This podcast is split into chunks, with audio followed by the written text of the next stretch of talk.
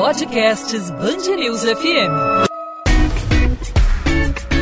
2 às 20. Olá, ouvinte da Band News FM, seja muito bem-vindo, seja muito bem-vinda. Esse é o 2 às 20, o podcast da Band News FM, com o que é destaque na nossa cidade, no nosso estado, sempre disponível para você a partir das 20 mais, conhecido como 8 da noite. E quem acompanha o 2 às 20 sabe que o podcast é sempre na voz de dois, eu, Maurício Bastos e a Luana Bernardes. Mas como a Luana está de molho, excepcionalmente fora, entregue ao departamento médico, está cuidando de uma conjuntivite, não é nada grave, a minha dupla no 2 às 20 para abrir a semana é a Tayana Tayana de Oliveira. Tudo bem, Tayana? Seja muito bem-vinda. Domingo foi dia de Oscar, né? Então, tapete vermelho para Tayana de Oliveira. Tudo bem, Tayana? Tudo bem, Maurício. É uma honra estar participando aqui do podcast 2 às 20, substituindo a Luana, como você bem disse, se cuidando. Em breve estará de volta é aqui junto com você e com todos os ouvintes da Band News FM. Mas falando do noticiário, a segunda-feira foi um dia tenso para os moradores do Rio e Grande Rio em função da ameaça de chuva. Todo mundo acordou assustado com as imagens transmitidas pela TV com a cidade de São Paulo literalmente debaixo d'água. Pois é, e assustado especialmente com a possibilidade de a chuva chegar com essa mesma força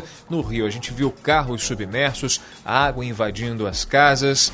Mas será que o Rio está preparado para isso? Afinal de contas, entra ano, sai ano, a cidade nunca está pronta para esse tipo de evento. A chuva no Rio vai cair com a mesma intensidade de São Paulo. Para falar sobre esse assunto, a gente tem um convidado especial no podcast 2 às 20, né, Tayana? Isso mesmo, Maurício Bastos. Na linha com a gente aqui na Band News FM, o chefe executivo do Centro de Operações, Alexandre Kaderman, para quem a gente dá boas-vindas e agradece aqui a atenção com a Band News FM. É, é, muito obrigado. A gente é importante a, a informação de vocês, a, essa parceria que a gente tem de informar o cidadão da melhor forma possível. Alexandre, a previsão do tempo indica aí a possibilidade de chuva forte no Rio e no Grande Rio durante toda a semana e essa situação ocorrendo até sábado. Agora, dúvida que intriga muita gente: essa chuva que castigou São Paulo na manhã de segunda-feira pode atingir o Rio com a mesma intensidade, Alexandre? Então, essa chuva que atingiu São Paulo, esse foi o início dessa frente fria que estava em São Paulo, deve permanecer, deve voltar a chover de forma intensa até de manhã. Certo, Alexandre. Agora, em relação ao grau de preparação da cidade, a gente acompanhou os primeiros dias desse ano com ocorrência de chuvas e uma série de transtornos na, no Rio de Janeiro, em vários bairros da cidade.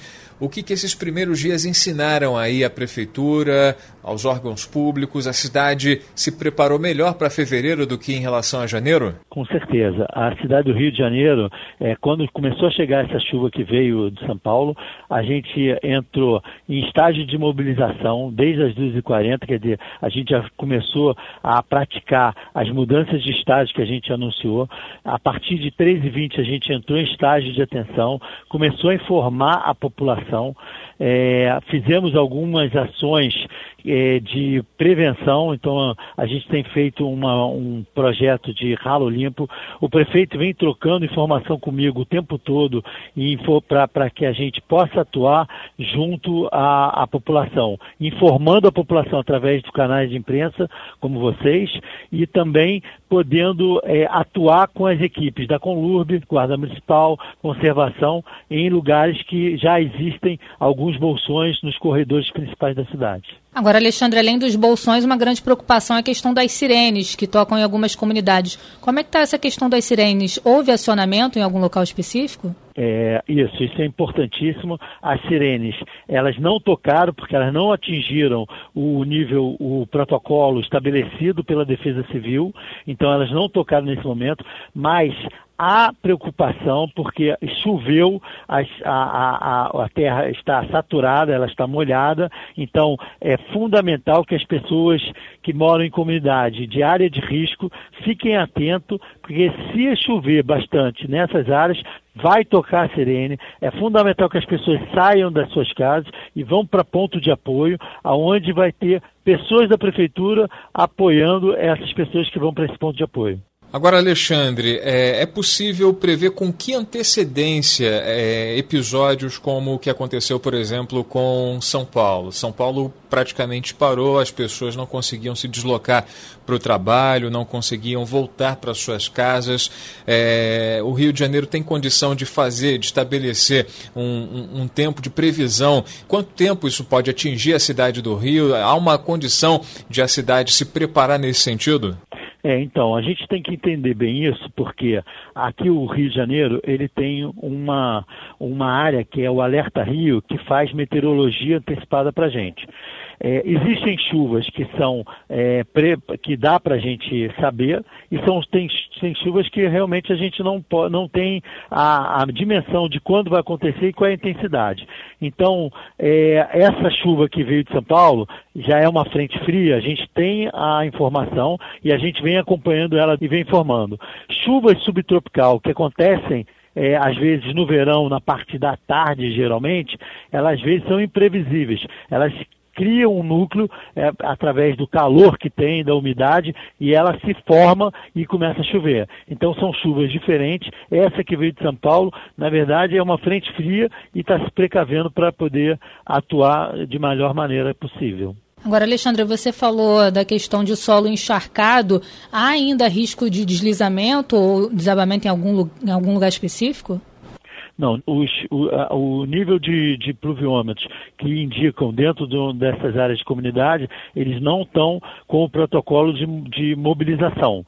É, mas com a chuva que pode acontecer de manhã, é fundamental que a gente fique monitorando, por isso que a gente vai monitorando, vai vendo os parâmetros dos protocolos e assim que atingir algum índice de é, toque de sirene, a Defesa Civil imediatamente vai avisar através das sirenes e vai atuar nessas comunidade de risco. Perfeito. Alexandre Kaderman, chefe executivo do Centro de Operações da Prefeitura do Rio, explicando para a gente como é, o carioca pode, de alguma forma, se tranquilizar ou ficar em alerta em função da possibilidade de temporais atingirem a cidade do Rio e também falando se o que aconteceu nesta segunda-feira em São Paulo pode vir a ocorrer nas próximas horas ou nos próximos dias na cidade do Rio de Janeiro. Alexandre, obrigado pela participação com a gente aqui na Band News FM e durante toda a semana a gente volta a se falar para prestar serviço para a população, Alexandre. Obrigado você, Maurício. É, é um, é, a gente está aqui para informar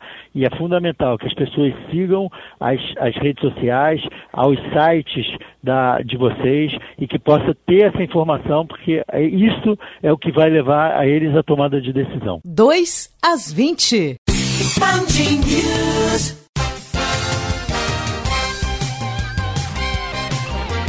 Agora, novidades na novela Crise da SEDAI. Mais um capítulo e desta vez falando sobre a direção da companhia. Isso porque Hélio Cabral Moreira não é mais presidente da Companhia Estadual de Águas e Esgotos. A decisão foi tomada pelo governador do Rio, Wilson Witzel, nesta segunda-feira.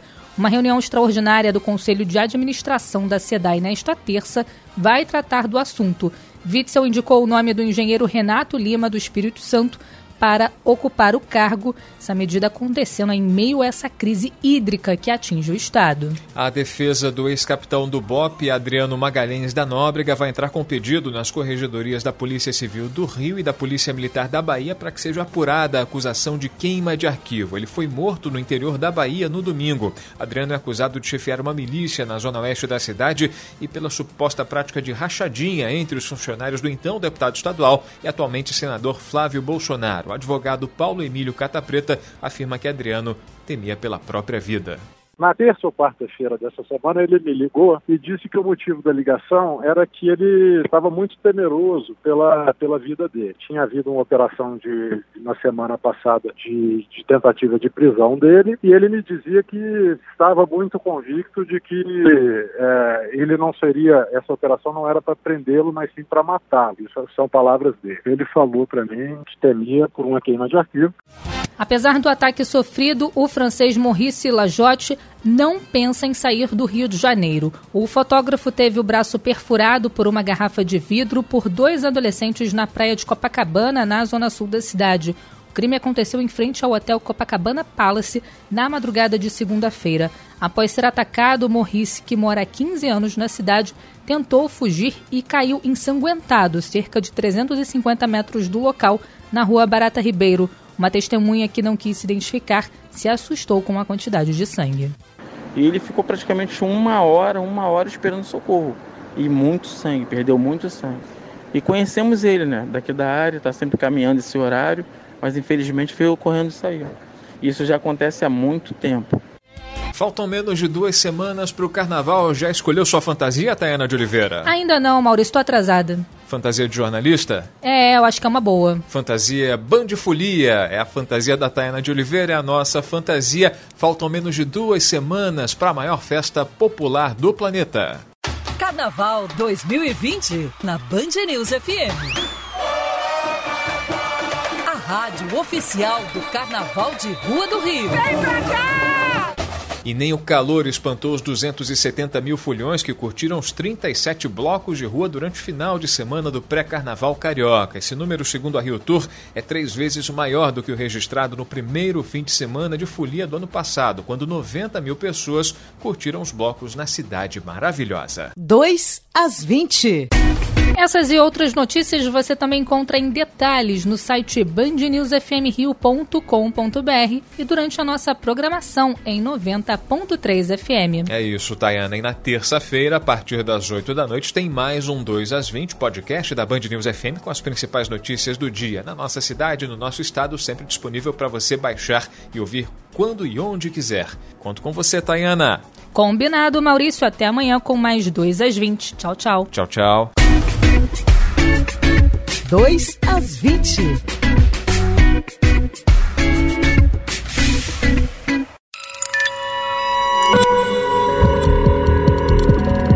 Podcasts News FM.